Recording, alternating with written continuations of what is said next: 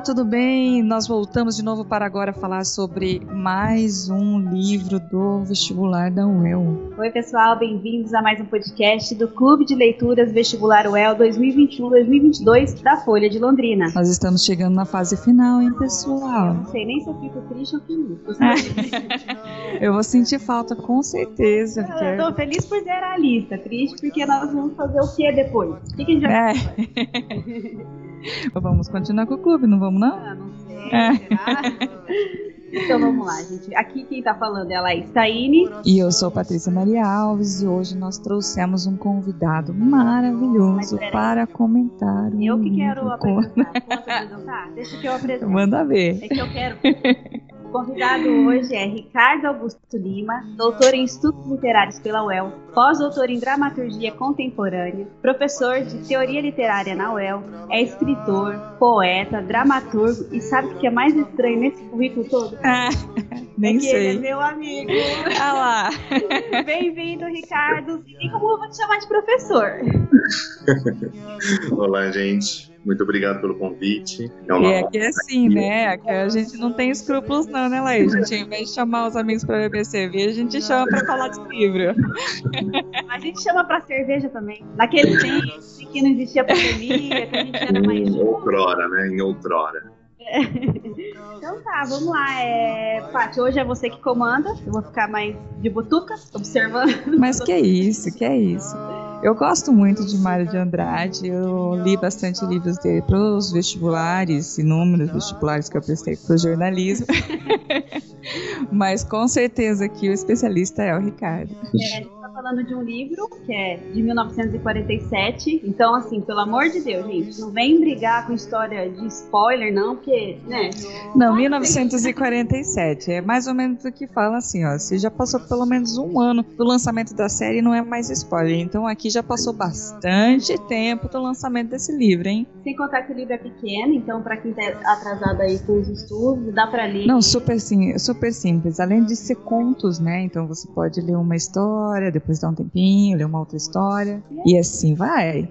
Dito isso, Ricardo, eu queria que você falasse um pouco do contexto dessa obra, como eram os costumes daquele período, o que, que, se passava no Brasil. Sei que ela não foi escrita toda de uma vez só, né? Tem alguns contos que são mais antigos, tem então um espaçamento aí de tempo, mas a maioria, pelo que eu li, foi escrita nos últimos 10 anos de vida do autor. É isso? Conta pra gente. Isso mesmo, é todos os contos que pertencem ao, aos Contos Novos é uma obra publicada postumamente, né? Vocês falaram que foi publicada em 1947. Mário morre em 1945 e ele deixa inacabado esse projeto de reunir, de reescrever uma série de textos que eram particularmente especiais para ele, não preferidos, nada disso, né? Mas que ele tem ali um certo cuidado. Então, às vezes, tá, é, eu acredito pelo, pelo tema um pouco espinhoso de alguns deles. Alguns deles são muito pessoais, então a gente vê ali até um, uma espécie de alter ego do, do, autor, né, na figura do narrador, os contos, e ele acaba refletindo algumas, algumas ideias que o Mário de Andrade vai apresentar para constituir isso que a gente chama né, de modernismo brasileiro, ou de os modernismos brasileiros, né, a gente não fala mais no, no singular, e que é muito importante para a gente compreender a, a, identidade nacional que é construída a partir, de, a partir desse, desse movimento. Eu sou muito adepto da teoria, da, da ideia de que a literatura ela não é fruto da cultura, mas ela ajuda a construir isso que a gente chama de cultura, de contexto cultural. O caso do Mário de Andrade, a gente vai perceber que ele é exatamente isso. Ele não é só um escritor, ele é o que a gente chama também de artista múltiplo. Ele vai é, é, ser folclorista, vai ser um grande pesquisador, vai viajar o Brasil inteiro é, pesquisando folclore. Talvez é, é, ainda hoje uma das vozes mais potentes para falar do folclore nacional. E ele vai, é, junto com Oswald de Andrade, Anitta Malfatti, Tarsila do Amaral, ser um dos responsáveis pela Semana de 1922, que acontece no Teatro Municipal de São Paulo, como a gente sabe, é uma semana que vai reunir grandes nomes da pintura, da música e da literatura nacional. Mário de Andrade ele não vai, ele vai ler alguns poemas né, nesse nesse evento, ele vai defender a exposição de Anita Malfatti, que foi muito criticada pelo Monteiro Lobato. Então ele e Oswald de Andrade vão a público para defender os ideais modernistas. Só que nesse conto, nesse livro de contos, a gente não tem tanto, é, a gente não vê nos textos tantos experimentalismo como a gente encontra, por exemplo, em Macunaíma, tantos regionalismos como a gente encontra em, em Macunaíma e nos poemas de Paulo Ceia Desvairada. A gente vai ter ali uma obra mais madura, né, do que a gente chama aí de terceira, segunda e terceira geração do modernismo. Vale dizer também que esses contos foram escritos numa época de crise pessoal do autor, então, isso também ajuda a, a, identificar nos textos literários certo traço autobiográfico, né, autoficcional dele. E, de certa forma, parece que ele quer consolidar na prática aquelas teorias modernistas, principalmente a questão da antropofagia. Se por um acaso né, eu estar tá falando algum tema que, algum, algum conceito, algum termo que, que vocês é, acham conveniente a gente dar uma explorada, por favor, podem, podem me interromper. Eu acho que antropofagia é legal, Fábio. É, então, eu pensei justamente quando saiu da minha boca o antropofagia. A antropofagia, pela, pela etimologia, é o comer, no sentido de, de deglutir mesmo, o outro, o outro ser humano. Então, é a antropofagia é o que a gente chama de canibalismo, né, vulgarmente. No caso do modernismo, quando Oswald de Andrade ele escreve o Manifesto Antropofágico, ele está dizendo o quê? Que nós, enquanto cultura colonial de outro continente, no caso o continente europeu, a gente deve é, beber dessa cultura, porque a gente é influenciado por ela, né? Ou a gente é colonizado pelos europeus, tirar dela aquilo que nos interessa, aquilo que tem de valor naquela cultura, excluir aquilo que não faz mais sentido, que mostra a nossa dependência em relação a essa cultura, por exemplo, e a partir daí fazer uma cultura nova. Usando aí na metáfora do comer, desculpa a palavra é, grosseira, mas é comer a cultura do outro e vomitar uma cultura nova. Porque o vômito, de certa forma, né, aquilo que, que, que retorna do que a gente comeu, é, vem também com algo nosso, do nosso corpo, do nosso interior. Tem uma pergunta que é um pouquinho espinhosa, exatamente nesse ponto. Uhum. O fato de que o Mário de Andrade fez esses contos e ficou ruminando eles e reescrevendo, e reescrevendo, a ponto de chegar numa perfeição, não traz ele próximo da estética até do parnasianismo, que era um negócio que ele praticamente abominava? Sim. Sim. Ele e o Oswald, né? Ah, ele, o Oswald e o Manuel Bandeira são grandes três críticos do parnasianismo no modernismo. Sim, tem um, um certo decoro, né? Uma certa preocupação estética com o texto. O texto nunca está acabado, o texto sempre passível de ser melhorado. Talvez essa, ou ainda continuando no, na questão da antropofagia, seja uma das únicas características dos parnasianos que Oswald e Mário de Andrade vão manter na sua poética. Por exemplo, no caso, é, vou citar um outro romance, que é um romance mais conhecido, né, uma novela, na verdade, mais conhecida do Mário de Andrade, que é o Macunaíma. Macunaíma conta a lenda que ele, é, Mário de Andrade escreveu em cinco dias. Quando a gente lê o Macunaíma, a gente lê o Macunaíma lá no ensino médio, né? E muitas vezes a gente não está preparado, enquanto indivíduo, para entender o Macunaíma. Daí, quando a gente vai reler depois já dos 25, quase 30 anos, o Macunaíma dá um susto na gente. O Macunaíma, é, e a gente não crê que aquele livro foi escrito em cinco dias. Mas isso não quer dizer que, ah, na segunda-feira, Mário de Andrade acordou, falou, vamos escrever Macunaíma. E começa a escrever e termina ele no sábado. É. é um, é um fruto de um processo, né? um fruto de uma pesquisa que demorou décadas sobre o folclore, ele foi para o Amazonas, ele percorreu todo o Nordeste, ele foi percorreu todos os campos gaúchos, prados, né, gaúchos. Então quer dizer que o Macunaíma ele é aquele aquele resultado que foi parido em cinco dias, mas que é também um, um, fruto de um processo, né? Os contos novos, eles são mais ou menos nesse sentido. Isso também é um traço do, talvez o único traço, como eu falei, dos parnasianos. Esse cuidado é, estético com o texto, né? Você vai lendo os contos, e principalmente aqueles que estão marcados como finalizados, uhum. e você é perfeito na linguagem, tipo, a, a, descrição, a forma narrativa, não há nada que te desfoque na literatura que você vê, porque é a cadência literária ali, tipo, você praticamente vê o vaso chinês. Sim, exato, exato.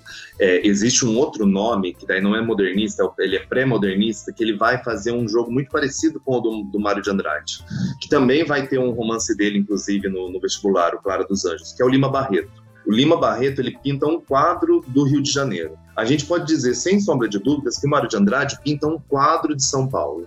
A grande paixão da vida dele é, é São Paulo, e o grande ódio da vida dele é São Paulo.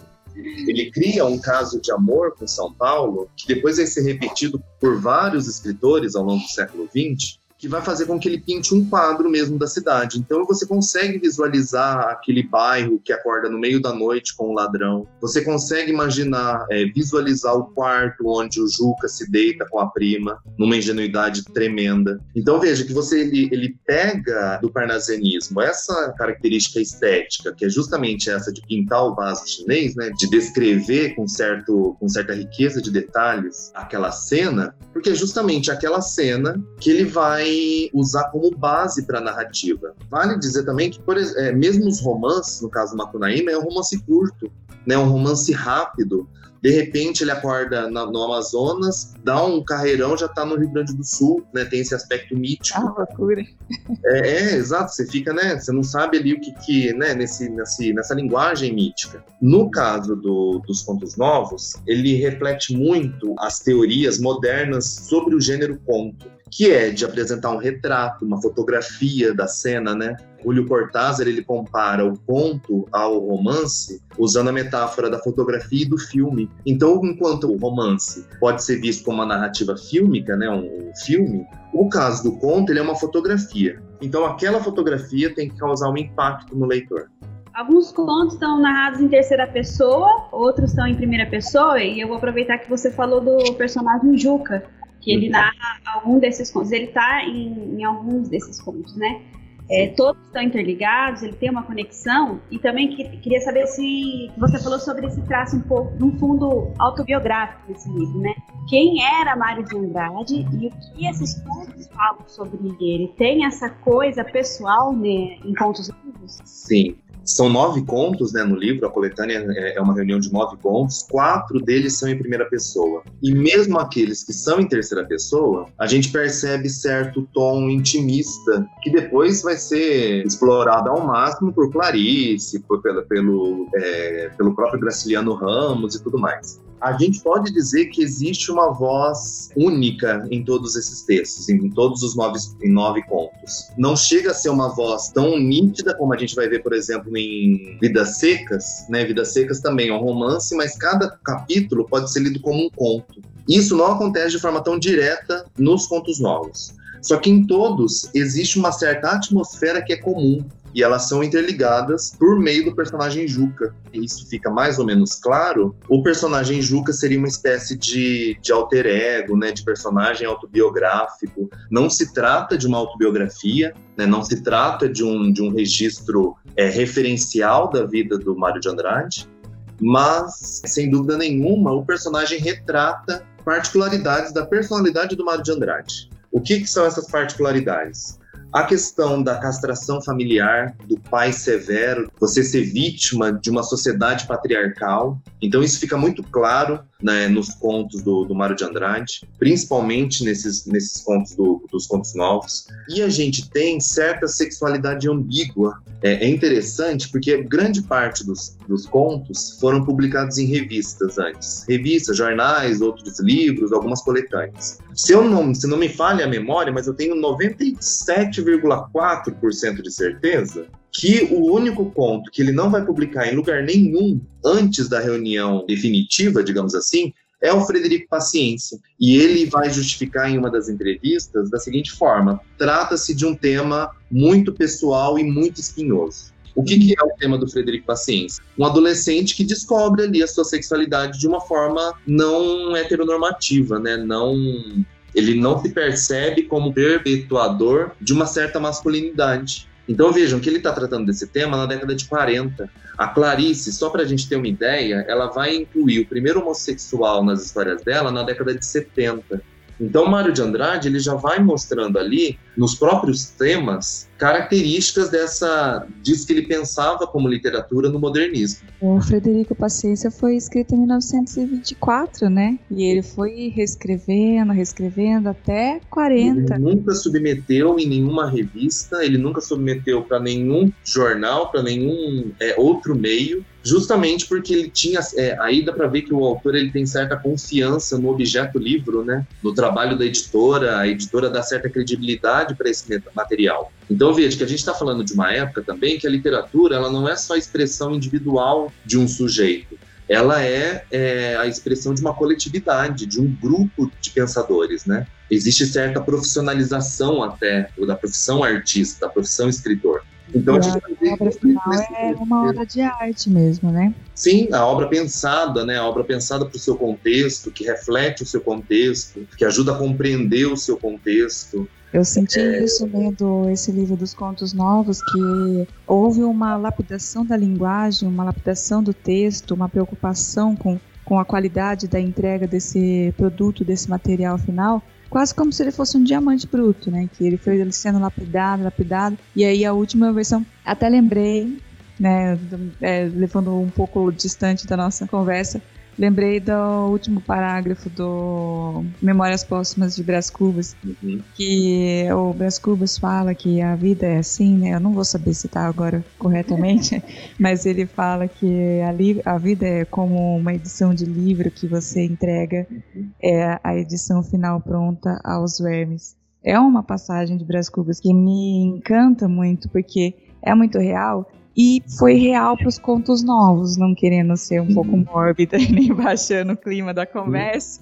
Mas é. E nem foi a edição final, né? Porque na edição que eu tenho aqui mesmo, foi colocada uma marcação de um papel que foi encontrado nas coisas do Mário depois que ele morreu, aonde pelo menos uns quatro livros ainda estavam uns quatro contos ainda estavam por consertar, segundo a anotação dele. Ele deixou muita coisa incompleta, muita coisa acabada o que é impressionante. E, Ricardo, agora para a gente poder conversar um pouquinho sobre cada conto, porque a, história do Mário mesmo e a literatura dele é muito densa, né? E a gente tem muito para aprender. E como tem esse trabalho todo dele aqui entre os contos, se a gente entrar nessa história, eu acredito que a gente consiga entrar um pouquinho na cerne do próprio Mário. Uhum. Vamos fazer um unboxing desse, desse livro de contos aqui? Sim. E a gente tem aqui um livro que tem mais ou menos umas a edição que eu tenho tem mais ou menos 109 páginas, mas inclui algumas, alguns estudos sobre o autor. São nove contos, entre eles Vestidas de Preto, O Ladrão, Primeiro de Maio, Atrás da Catedral de Rouen, O Poço, O Peru de Natal, Frederico Paciência, que é o que a gente já tinha começado a comentar aqui, Nelson e Tempo da Camisolinha. Vamos então falar sobre o primeiro conto, que é o Vestida de Preto, Ricardo. O que, que, que, que conta essa história do, do Vestida de Preto? Talvez a, a, característica que eu mais gosto do, do Mário de Andrade é esse flerte que ele vai ter com a psicanálise. Como né, a gente já comentou, são textos escritos desde 1920 a psicanálise tinha acabado de entrar na cultura nacional, né? Lima Barreto e Mário de Andrade talvez sejam dois é, dos primeiros escritores a, a, flertarem com esse tema. E o Vestida de Preto é um exemplo claro disso. A, a, ali a primeira aparição do Juca, o narrador, que é quem narra a, a história. E é uma história de ingenuidade, né? Uma história de uma brincadeira entre dois primos, Juca e Maria, durante a infância eles têm ali ó, é, seis, sete anos e eles estão brincando de marido e mulher, de casinha. E chega a hora, né, depois de, de brincarem, que, os, que o marido e a mulher vão, pra, vão dormir. E eles deitam lado a lado é, no chão ressalto que, por serem duas crianças, a narrativa ela, é, ela tem um lirismo, e essa também é uma característica muito forte do Mário de Andrade. É, ele é poeta antes de ser romancista, antes de ser prosador, que isso fica muito claro. Apesar da cena ser também carregada de sexualidade, ela é uma sexualidade ingênua. E eles deitam meio que de conchinha, né, os dois primos, e o Juca mergulha o nariz dele no cabelo da prima e acaba dando um, um, beijo muito singelo na nuca dela. Ela não não se retrai, né? Porque, repito, ela tá é uma emoção da infância, não é uma, uma emoção carnal, uma, um sentimento sexual. Só que nesse momento eles são surpreendidos por uma tia, que é também uma tia meio que autobiográfica do, do Mário de Andrade. No, no diário, nas cartas dele, ele fala de uma tia velha que era muito rude, que era muito mão pesada e tudo mais, uma tia solteirona, né? Aquele estereótipo de, de matrona e tudo mais. Uhum. Ela entra no quarto e, e reprime os dois fala para eles saírem e, e, a partir daquela repressão que eles se percebem errando é uma, uma questão da, da um traço da ingenuidade da infância que é castrada, né, que é reprimida. E ele reprime essa, esse amor, essa paixão que ele tem pela prima. A narrativa continua, a prima viaja o mundo, casa e tudo mais. Ela não é uma menina tímida, digamos assim. Ela tem uma vida bem aventurosa, bem aventureira, é, repleta de, de, emoções e tudo mais. Enquanto isso, o Juca fica no seio familiar. Quando ela retorna ao Brasil, já adulta, aquele Juca vai visitá-la. E ele vai carregado de expectativas, porque a tia comenta num momento que ah, ela gostava de você, mas você não, não quis casar com ela, então ela foi embora. Então o Juca fica naquela limitação de não compreender o sentimento da prima. E quando ela aparece para ele, o reencontro devolve a ele aquelas sensações, aquelas emoções. Só que também, ao mesmo tempo que a prima desperta certos instintos de perfeição, como ele diz no, no, no texto, eles se despedem de uma forma muito, muito vazia, muito seca. Ou seja, trata-se de uma, de, um, de uma idealização do personagem, né?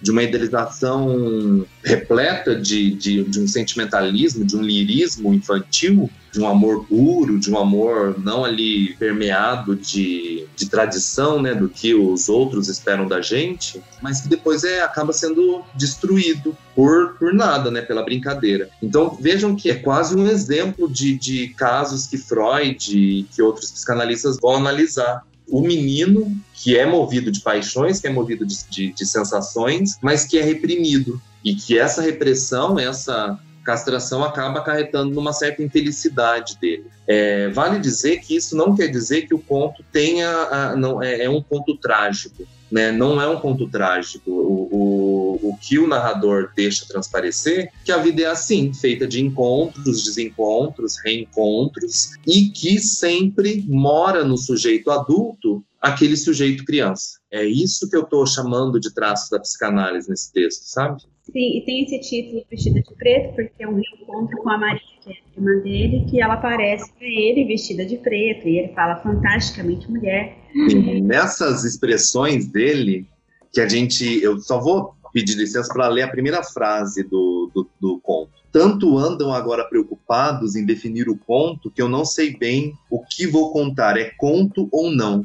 Sei que é verdade a gente tem uma múltipla rede de significados, porque aí a gente tem o, o caráter de verdade da obra de arte, que é outra característica do modernismo, né, o abapuru da Tarsila, ele tem aquele pé gigantesco, ele é disforme, mas ela sempre deixou claro que, ela, que aquele, aquele ser reflete uma verdade.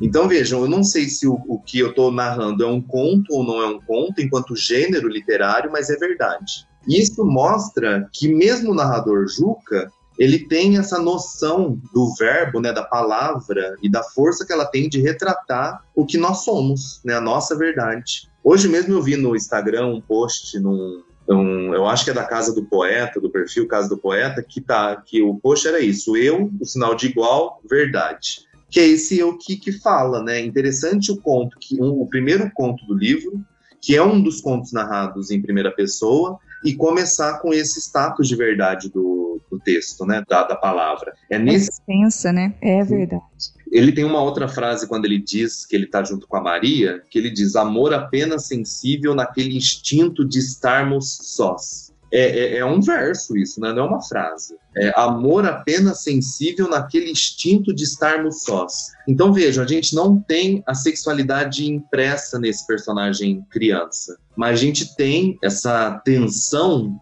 que depois, na idade adulta, pode virar tesão no estar a sós com a pessoa amada.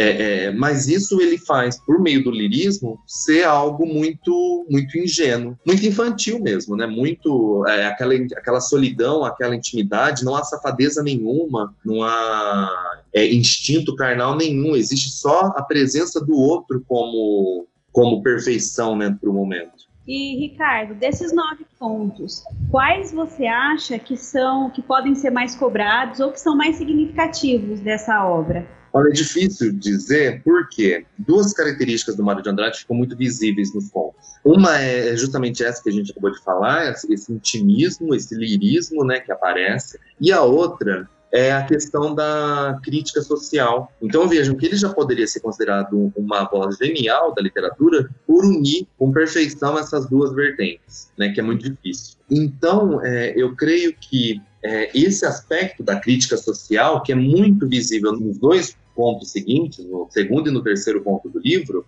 é, seja algo que a gente pode aí dar uma, uma certa atenção, né? Visto o momento que a gente vive. Né? Visto o momento que a gente vive, né, um momento de pandemia, de crise política, de crise econômica, o segundo conto, já antecipando algumas coisas, que é O Ladrão, me lembra muito um poema do Carlos Drummond de Andrade, que chama Morte do Leiteiro, que talvez seja o meu poema favorito dele, que é a mesma temática. No meio da noite surge um, uma voz gritando pega, pega ladrão, e o bairro inteiro acorda, é um bairro de subúrbio, né, um bairro de periferia, a gente sabe disso porque tem o cortiço no, na narrativa. É, e o inteiro acorda e começa a perseguir um ladrão, mas ninguém viu o ladrão. Ninguém sabe o que, que o ladrão roubou. Ninguém sabe o que, que é, quem foi roubado. Não tem porta arrombada. Eles procuram em todos os guarda-roupas, o narrador diz. É, mas ninguém sabe o que está perseguindo. É quase aquela brincadeira boba de olhar para cima no meio do calçadão e todo é. mundo vai parando, olhando, olhando para cima e ninguém sabe o que estão olhando. Ninguém sabe se é urubu, se é gente querendo se matar, se é super-homem, mas estão lá olhando. O ladrão é exatamente isso. É todo mundo perseguindo uma pessoa que ninguém sabe. Como que isso reflete o momento do, do Mário de Andrade? É um momento onde a caça aos comunistas começa a ser latente, né? Ele está escrevendo um período entre guerras. Hitler ele foi eleito com a bandeira de caça ao comunismo, né? É, então veja, ele está ali. A, a, palavra comunismo aparece em, algum, em algumas narrativas. A própria sede de justiça pelas próprias mãos também é muito visível na sociedade de hoje. É algo que aparece no, no ponto ladrão. É um muito interessante que tem um policial que também está perseguindo não sabe o quê, né, o policial brasileiro sempre muito bem preparado, só que ele para no meio da perseguição para flertar com uma moradora.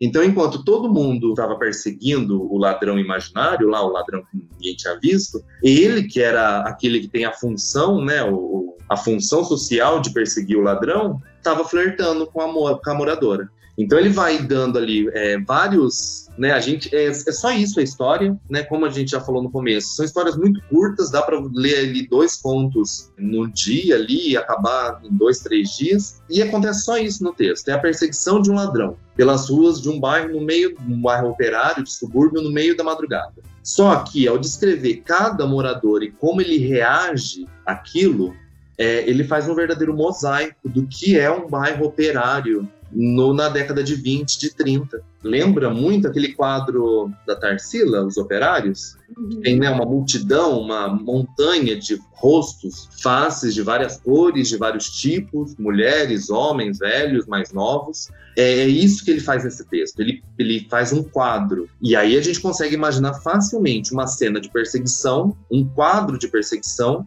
com esse grupo de pessoas homens corajosos, homens com medo, falando que não vão perseguir porque tem família, é criança chorando, algumas mulheres fecham a porta, tem uma a dona do cortiço fecha a janela e fala que não quer bagunça no cortiço dela. Alguém toca um violinista toca uma valsa no meio da perseguição. Então vejam, é algo um, um, um ponto extremamente crítico é um conto extremamente é, político nesse sentido, mas que também é engraçado. Porque é uma cena cômica, né? As pessoas e são caricaturadas enquanto estão sendo descritas, né? Sim, a, tem, existe a mulher, a moradora, a, a, a vizinha que recebe vários homens, então ela é uma falada existe a, o homem que é, que é frouxo, né, que o narrador diz que ele é, é, não tem coragem, existe o, o violinista que, mesmo diante de uma necessidade urgente, é, é bem a fábula da cigarra e da formiga, né? Enquanto a formiga trabalha, a cigarra está cantando. O violinista começa a cigarra, que está lhe dando algum tipo de. E ele é aplaudido.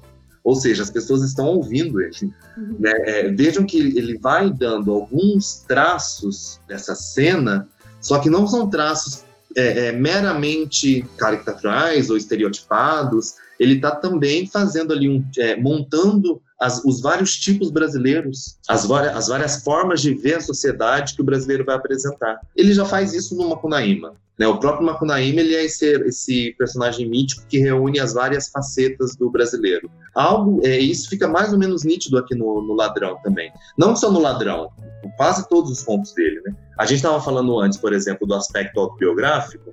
Esse é um conto que não tem nada de autobiográfico, nada. Só que ele vai fazer, ele vai ter uma frase nas, logo nas primeiras páginas ele mostra algumas famílias é, onde o pai é severo e a mãe é, é mais prote protetora. Isso é, é, um traço que vai aparecer em vários pontos desse livro. Vai aparecer lá no Vestido de Preto, vai aparecer muito é, rapidamente no Ladrão, vai retornar no Frederico Paciência, vai aparecer no Peru de Natal. Então vejam que é um traço ali do personagem que a gente pode ler como um traço autobiográfico. E além disso, claro, reflete o bairro, os bairros industriais, os bairros bairros operários, que também são uma novidade em São Paulo. Né? São Paulo é uma cidade que aí já vai ter quase 300 anos, na época do Mário de Andrade, mas é uma cidade que só no começo do século XX, no final do século XIX, começa a se urbanizar fora do Rio de Janeiro. Então é uma, uma urbanização muito mais rápida do que vai acontecer no Rio de Janeiro, né? E vai ser um boom, vai ser uma eclosão contos como Ladrão vão retratar também esse boom de pessoas, né? Ele, é, lógico, a gente não pode ver isso como preconceito, a gente deve ver isso como ali um traço da época, né? Um, uma visão estereotipada. Mas ele usa em vários momentos dos contos expressões como cabeças chatas para falar dos nordestinos. É, mas o que ele quer, a intenção dele é retratar esse Brasil multicolor, essa São Paulo multicolor. Então essa São Paulo cheia de culturas diferentes. Com isso ele mostra mostra como existem culturas diferentes no Brasil. Também presente no conto O Primeiro de Maio, que também fala da questão do, dos operários, não é, Ricardo? Que já que você citou primeiro o ladrão e primeiro de maio podem ser mais cobrados por essa questão social, quer falar um pouquinho do primeiro de maio também? Primeiro de Maio é um dos contos que é, é, um dos contos mais trabalhados no ensino médio, porque ele é muito ah, é um conto muito duro, eu acho ele um conto muito violento, mas ele não tem nada de violência. Ele é a história do 35, então vejam que é um personagem que não tem nome, ele é um número, ele é um carregador de malas na, na Estação da Luz, que é né, até hoje a maior estação de São Paulo, tombada historicamente, é uma estação linda, linda, linda. Hoje ela está ali cercada de uma marginalidade, né, a Cracolândia e tudo mais. Na época do Mário de Andrade, ela estava cercada pelo bairro industrial, então ele, ela vai ser ali o centro velho de São Paulo, e vai ser um reduto né, de operários, de cacheiros viajantes, de mascates, de pessoas sem, sem muita renda. Então tem o 35, que é um jovem trabalhador, é muito triste o que eu vou dizer agora, mas ele é um jovem trabalhador cheio de esperança, né? Como todo mundo foi, como todo mundo é ao sair da faculdade ou entrar na faculdade. Nós que depois a vida né, vai mostrando que a estação da luz não é tanta luz assim, tem muita escuridão. E ele vai mostrando isso, só que ele acorda num dia de feriado, no dia 1 de maio, que é dia do trabalhador, né, dia do trabalho. E ele resolve que ele não vai carregar malas naquele dia. Ele se barbeia como se fosse um sábado, né, quase um, uma música da música Construção, do Chico Buarque. É, ele se barbeia como se fosse um sábado, ele toma, é, é, veste uma roupa bonita. Quando eu era pequeno, eu sempre separava a roupa mais bonita para vestir no final de semana ou no feriado. Uhum. Ele faz isso, ele se penteia, ele sai da sua casa todo né, perfumado, tudo mais. É, só que sem se dar conta, é, inconscientemente, ele toma o rumo do trabalho. Ele toma o caminho que ele tomava todo dia ciência levando ele para a rotina da, da diária. É, me lembra muito esse começo do conto do Metamorfose do Kafka. Uhum. Né, o, é um trabalhador que acorda num dia e está se transformado num monstro, num monstro não, perdão, num inseto gigante. Não que inseto gigante não seja um monstro, né? Mas é um inseto gigante. um inseto gigante. mesmo dizem por aí. É, e a preocupação do personagem é que ele tem que trabalhar. Ele vai perder o trem. Então ele não pode chegar atrasado. Veja que ele não está preocupado com a perda da humanidade. Né? A mesma coisa a gente percebe no 35. Ele toma o rumo da, da, do trabalho sem perceber. E no caminho ele vai percebendo os policiais, ele não gosta muito dos policiais, ele fala os polícia e tá, tá, tá. Então percebe que existe ali certa marginalização desse, desse sujeito né? Outro tema que é extremamente atual. Ele acaba passando ali pelo, pelo trabalho, ele vê os camaradas dele, os companheiros, os companheiros tiram um sarro dele, falando, ah lá, o 35, ele acha que ele é rei, né? ele acha que ele tem folga, a gente não tem folga nem de domingo. né, que é o dia santo e tudo mais. E ele atravessa o, o não dá atenção para os camaradas e vai para uma praça senta no banco da praça para ler o jornal. Uma outra observação muito interessante que o narrador fala em, é, dá em relação a essa praça é que todos os bancos ficam no sol.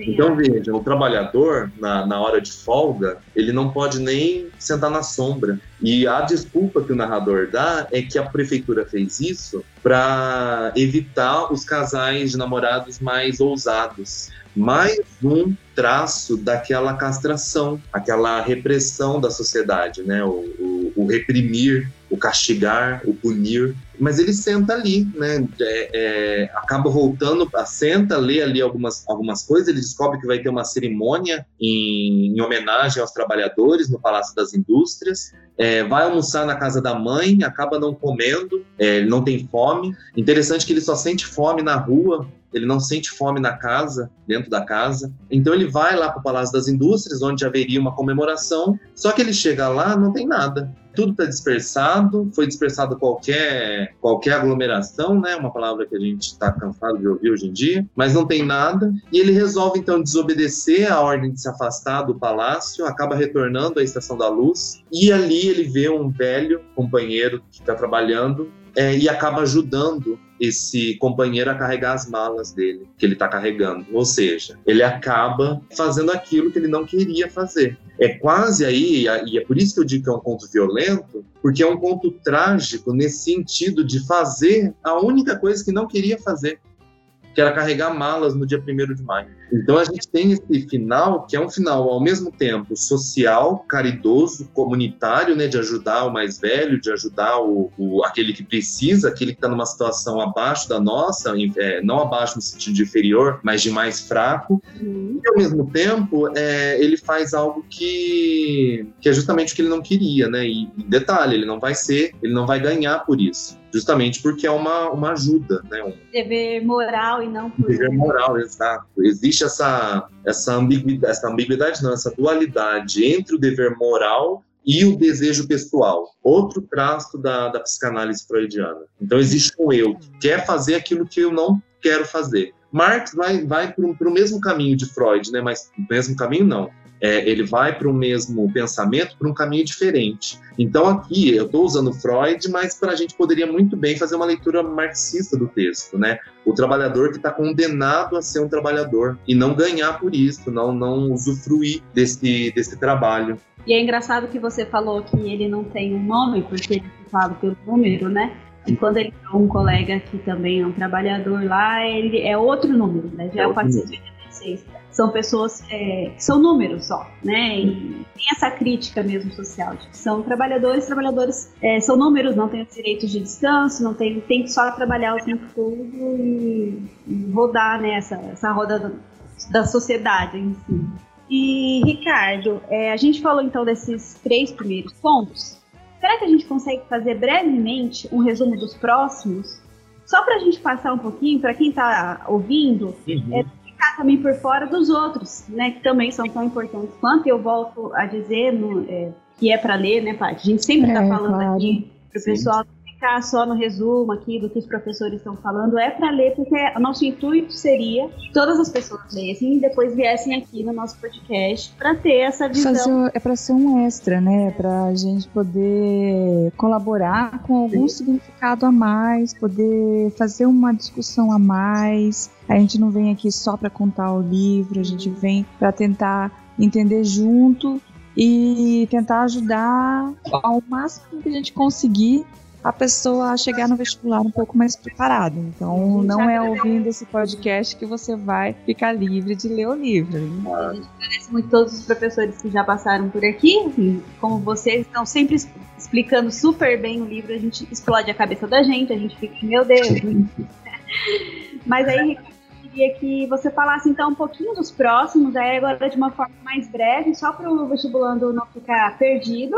Uhum. E depois a gente volta daí já falar sobre umas questões é, sobre o vestibular em si, tá? O próximo, então, seria atrás da Catedral de Rouen. Sim, o... esse é um ponto bem pouco conhecido do, do Mário de Andrade. É uma história de uma quarentona também, de uma, uma, essa imagem da mulher que não consegue é, alcançar a maior meta social da, da mulher da época. Não só da época, né? A gente ainda é permeado por, essa, por esse preconceito, essa relação da tradição, que é o casamento. Então ela é uma mulher já de 40 anos e ela é virgem e ela acaba servindo uma espécie de, de não aia, de dama de companhia para algumas é, meninas ricas da sociedade paulista. Então veja que a gente tem essa, essa imagem da, da mulher, dessa mademoiselle, que ela é uma, uma mulher que reproduz a tradição, reproduz o, essa, esse ideal patriarcal e acaba, de certa forma, reproduzindo isso na, nas suas meninas, né, na, nas jovens né, que, ela, que ela vai ensinando. É, esse é um traço, essa castração, essa é, que eu venho falando, essa repressão, essa, é, esse reprimir os instintos, é algo que aparece não só no Atrás da Catedral de Rouen, mas em outros dois contos, que são o Federico Paciência e o Peru de Natal. O Peru de Natal é, sem dúvida, um dos contos mais importantes né, é, e mais explorados do, dos contos novos é a história de um, de um jantar onde aparece esse narrador Juca. Então vejam que esse narrador Juca aparece nos contos mais familiares, mais domésticos né, do, do livro. E ele, ele, é, eles estão no primeiro Natal após a morte do pai. E existe ali no personagem Juca certo prazer em ser o homem da casa a partir da morte do pai. Então é, ele está ali, ele é o único homem da mesa. Tem ali a tia também presente, que também é essa, essa espécie de, de imagem, né? É, que ele vai construindo essa tia é, mais dura, mais mais fechada. E no momento que vão cortar o, o peru de Natal, o uso da, né, do, do, peru aí também é ambíguo, né? A, a gente não pode ser inocente. Uhum. É, a mãe dele faz um comentário falando: Ah, bem que o seu pai podia estar aqui, ele ia ficar feliz. E nisso o Juca ele explode. Primeiro, porque o pai nem gostava desse tipo de reunião, ou seja, é um pai severo, é um pai ausente, e agora que ele está de fato ausente, estão querendo que ele volte. Então, o que a gente tem nessa morte do pai, essa, essa superação do pai, desse pai severo, mas lógico, aqui não no sentido paterno mesmo da palavra. Esse pai, ele representa essa sociedade patriarcal, né? Esse menino, ele, ele acaba querendo reproduzir esse ideal, né? Ele se acha o homem da casa, porque ele está cercado de mulheres, mas ele é um menino, ele é um jovem, ele não é um homem ainda. Tanto que ele explode nessa simples frase da mãe. Acaba é, o jantar de uma forma aí sim muito freudiana. Édipo grita no, no túmulo na Grécia. Ele pisca para a mãe dele e sai para encontrar a namorada Rose. Então vejam que aí a gente tem essa ambiguidade né, da, da relação familiar, da luta entre os dois cadáveres que estão na mesa, o peru e o pai. É um conto muito simbólico, igual o Frederico Paciência, que também é narrado pelo Juca. Tem uma é um conto muito simbólico, muito autobiográfico. Paciência, né? O, o pai do Frederico morre, tem, um, tem uma relação bem grande com essa cena do peru de Natal aí da. Sim fala sobre a pai não ser muito presente, que é, ele estava sentindo aquela morte, mas ele não sabia exatamente por quê, porque o, essa figura paterna para ele nunca foi exatamente muito paternal. É interessante que não só o Juca retorna no Frederico Paciência, mas a Rose. Ou seja, esse personagem, ele não é ele não tem a sua identidade fechada, é pronta. Ele é uma, uma um, como um livro, ele é um, um processo. Né? Então, no Frederico Paciência, a gente tem aí o narrador Ju, que ele vai relatar um episódio também da adolescência, do começo da adolescência, envolvendo o seu melhor amigo, Frederico Paciência. É, eles moram muito próximo dos outros, eles vão para a escola juntos. É, é, é, um ponto também que eu tenho uma relação muito particular, muito pessoal com ele. E por meio dessa amizade, o Frederico é de família rica, o, o Juca já é, é, é, mais, mais pobre, já,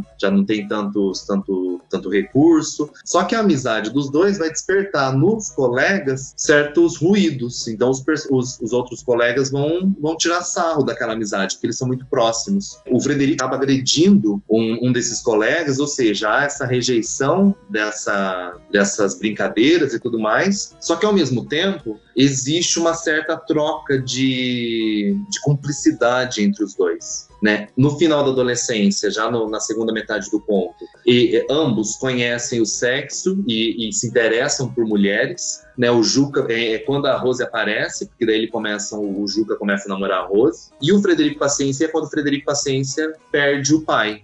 Ele acaba se mudando para o Rio de Janeiro e os amigos se separam. Esse conto é muito parecido com um conto que a Clarice vai escrever, talvez no, Felicidade Clandestina, que também é um livro que é bastante pedido no vestibular, que chama Uma, uma Amizade Sincera, Porque é nessa separação que os amigos percebem como eles gostavam daquela amizade. Né? Então, e daí quando a mãe do Frederico morre no Rio de Janeiro, o Juca acaba sendo, ficando feliz porque ele, ele né, vai acabar tendo um novo encontro e tudo mais. Então percebam que é o mesmo o mesmo universo, né? A mesma intimidade doméstica, o mesmo pai é, é repressor, aquela imagem do, do essa imagem do pai como autoridade, ela não aparece só no, nos contos familiares. É, e aí eu já já me, já me concluo para não não me entender demais. Um conto onde fica muito clara essa imagem autoritária é no conto Poço, que também é um conto muito triste, muito, é, é, muito atual, que é um, um, um, empresário, esse sim tem nome e sobrenome, Joaquim Prestes, ao contrário daquele 35, né, do, do 1 de maio, é, e ele é um fazendeiro, ele é, um, ele é uma pessoa rica, com posses. Ele é alguém. Ele é alguém, exato. Ele é nome e sobrenome. Isso já né, diz muito da época. E ele acaba pedindo para construir um poço num dos terrenos dele e ele deixa cair no poço uma caneta tinteiro né, uma Montblanc, sei lá que marca que era, mas uma caneta muito cara. E ele pede para os empresários descerem no poço para pegar a, a, caneta. E eles não conseguem. Então rola toda uma tensão. Tensão é uma característica muito, muito própria dos contos, mas que não é tão explorada pelo Mário de Andrade. Nesse texto é, nesse conto é. Então tem a tensão ali do, do funcionário albino, do empregado albino que desce no poço. É, enfim, o cara ele para o mundo para conseguirem a, a caneta. Acontece, daí tem o irmão do Albino acaba enfrentando ele ali uma hora, né, pedindo que, que o irmão desça novamente para o poço. E no dia seguinte conseguem reaver, depois de esvaziar o poço, entrar mais não sei quantas vezes lá dentro, conseguem reaver a caneta tinteiro. Só que ela não funciona mais.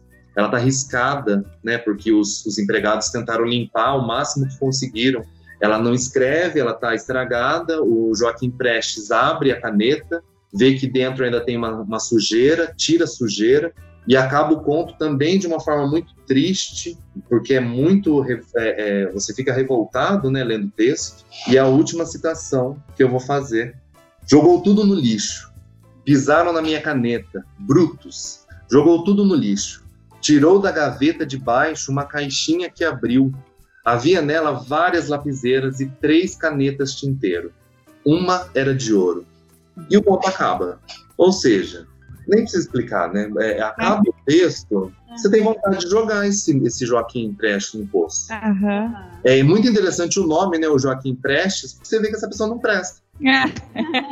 é, é, é, é um, um, uma pessoa que, que não tem um, um, mínimo de empatia pela vida humana, né, pela vida do outro. Não quer saber se eles estão correndo um risco de vida. Ele quer a caneta, uma caneta que ele tem três. É. Uma delas de ouro. É. É, é, é, muito, e é algo, né, um, um, objeto, ao mesmo tempo também é um objeto, é o que a gente chama na, na literatura de objeto-valor. É um objeto que, ao mesmo tempo, tem ali o seu valor físico, né, o seu valor monetário, porque ele é de ouro, tem o seu valor estético, porque é com a, com a caneta que a gente escreve, a gente está falando de literatura, mas, ao mesmo tempo, é um objeto que é vazio né, de, de, de significado em relação à vida humana. E ali é o único, a única função da, da, da caneta, né? É ser maior do que o, o, empregado, ser maior, ser mais valiosa do que o empregado.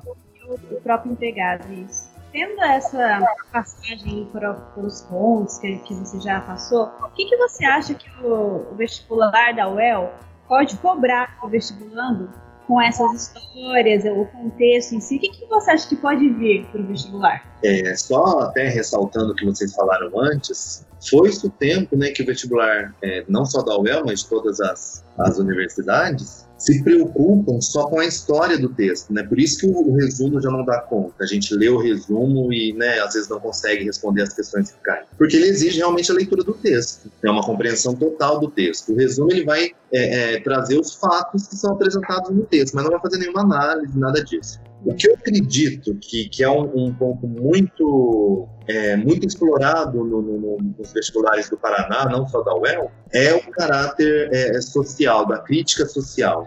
Nesse, nesse livro, isso é muito importante porque Mário de Andrade ele consegue reunir, junto com a crítica social, certa dose de lirismo, né, certa dose de, de poesia, de, de, de intimismo. É, por exemplo, quando a gente fala da literatura da Clarice Lispector ou de, de, de outros autores que são mais intimistas, é, a gente quase não fala de, um, de, um, de, uma crítica social evidente. Isso não acontece nos contos de contos novos. Uhum. Boa parte apresenta uma crítica social, não só social no sentido é, é, político, mas também social no sentido humano, né? Dessa, dessa repressão, desse castigo, dessa tia que te pega ali na, na, na intimidade, na ingenuidade e acaba te reprimindo.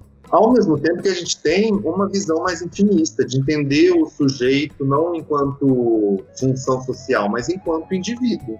E isso é algo, talvez, que é, é, é, foi explorado em outros vestibulares, é uma característica marcante nas obras do modernismo. É, é aqui a gente está falando de uma obra madura do modernismo, então isso é latente né, na, na obra, mas eu acho que principalmente o caráter social, a crítica social. Que tipo de crítica que é feita, que tipo de imagens que os contos é, reúnem, é, constroem para fazer essa crítica. Veja, essa questão do poço, desses empregados entrando no poço para tirar a caneta tinteiro do patrão, essa é uma imagem que representa essa crítica social, né? É, você vê que é uma imagem que carrega o, o, o, sentido de que a vida humana não tem valor nessa sociedade. Então vejam que é, é, é essa a função do ponto. É uma reflexão. E além do, do que a da própria história, né? Refletir Sim. sobre o que aquilo tem e o que a gente pode trazer, porque esse livro ele é um livro para a vida, né? Apesar de ter sido escrito lá em 1900, ter sido editado, publicado em 1945, né? Que falou, 47. 47.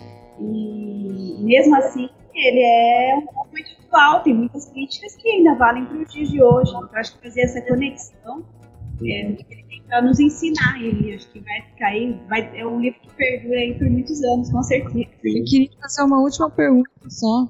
Eu fazer um último apontamento antes da gente encaminhar nosso podcast para o fim. E também é assim, quando a gente está começando a engrenar, que a gente quer fazer mais, o tempo bate, né? É muito difícil. Mas olha, é, eu li o conto Nelson e eu sei que ele provavelmente é, é, não, não deve ser um dos mais famosos, porque eu não entendi lá ele muito bem, tem que confessar. E ele conta a história de, de, uma, de, um, de um grupo de rapazes que estão num bar na mesa ao lado tem um rapaz bem misterioso, assim, parece que ele tem um, um problema na mão, algo, algo que aí eles começam a confabular falar, ah, foi comido por piranhas quando ele tava numa luta e tal. Mas aí tem um outro lá, tem um outro personagem que acaba falando para ele que na verdade que não, que na verdade o problema dele é que ele se apaixonou por uma paraguaia e que essa paraguaia fez ele sofrer porque ela foi embora. Ela vai embora e, e ele fica ali sofrendo, não sabe muito bem porquê, até que ele acha um livro aonde a Paraguaia é, tinha um livro sobre a história do Paraguai que narrava a Guerra do Paraguai. Uhum. E o ano passado a gente fez 150 anos da Guerra do Paraguai, né? Acho que uhum. talvez uhum. é, isso possa ser citado no vestibular de alguma forma, ser resgatado essa história que o Paraná teve uma parcela muito grande de Sim. participação nessa guerra também, né? É, nesse conto, é o conto Nelson, é, tem, ele faz menção também à questão da coluna Prestes, né? Mais uma vez a questão do, do, do comunismo e tudo mais. Mas sim, o que o, o Alfredo, né, que é o, o, personagem desse texto, desse conto, o que ele vai é, encontrar nessa, nessa narrativa, então veja que é uma metanarrativa, é uma história dentro da história é uma história dentro da história dentro da história, né? Porque é, é, o livro ele está sendo, ele está na história que está sendo contada por esse desconhecido.